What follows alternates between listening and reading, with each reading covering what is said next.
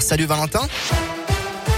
Bonjour Bastien, bonjour à tous. À la une de l'actualité, tout cas contact d'une personne testée positive au nouveau variant du coronavirus Omicron doit être considéré comme contact à risque élevé. La personne devra être isolée même si elle est vaccinée. Hein. C'est une annonce du ministère de la Santé hier soir. Actuellement en France, aucun cas de confirmé de ce variant n'a encore été annoncé comme c'est déjà le cas en Italie, en Allemagne, en Belgique ou encore au Royaume-Uni. À Lyon, grosse manif hier après-midi, deux jours après la journée internationale pour l'élimination de la violence à l'égard des femmes. La mobilisation s'est poursuivie. Au départ de la place Bellecour, près de 4000 personnes se sont mobilisées pour dénoncer entre autres les violences sexistes. Ils étaient 7500 selon les organisateurs. Une idée sortie pour ce dimanche et c'est au cinéma que ça se passe avec un film tourné dans la région. Le biopic suprême est en salle depuis mercredi. Il retrace les jeunes années du groupe culte NTM composé de Joe Star et de Cool Chain, le rap étant un mouvement musical jusqu'à alors inconnu en France en 1988. Dans le même temps, le 6 octobre 1990, un jeune du quartier des du Taureau avant Velin perd la vie à moto percuté par une voiture de police. S'en suivent des émeutes dès le soir même, de violents affrontements éclatent entre les jeunes de cette banlieue et la police.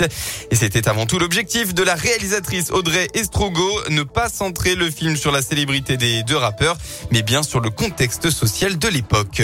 C'est pour ça que moi c'est cette période-là qui m'a intéressée, pas une autre. C'est-à-dire que leur premier album sort au moment où il y a toutes ces émeutes successives. Vaux-en-Velin, Sartrouville, Mantes-la-Jolie. Et ces revendications qu'on connaît maintenant du coup très bien aujourd'hui, elles étaient quand même nouvelles pour une partie de la population française. Et eux sont arrivés à ce moment-là. Et c'est terrible parce qu'à la base ils sont arrivés en disant voilà, il y a ce problème-là, est-ce qu'on peut pas trouver une solution? Et on a préféré leur taper dessus et les donner responsables d'une problématique qui ne les concerne pas. Et les médias en face qui, pour donner une réponse aux cités qui brûlent et les politiques avec, hein, disent bah oui c'est normal quand on écoute un groupe qui s'appelle Nick ta mère, on peut que mettre le feu à la banlieue.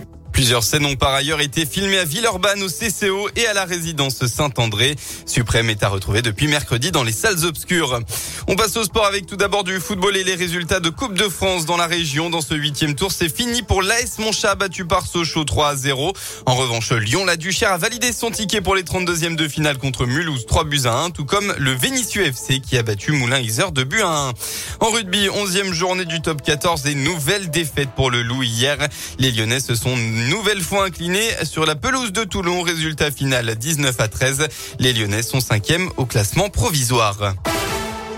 On passe enfin à la météo pour votre dimanche. Eh bien, la neige a fait son retour dans le Rhône. L'épisode touche particulièrement l'ouest du département, puisque la région lyonnaise, dans la région lyonnaise, la température est trop élevée. C'est de la pluie qui tombe.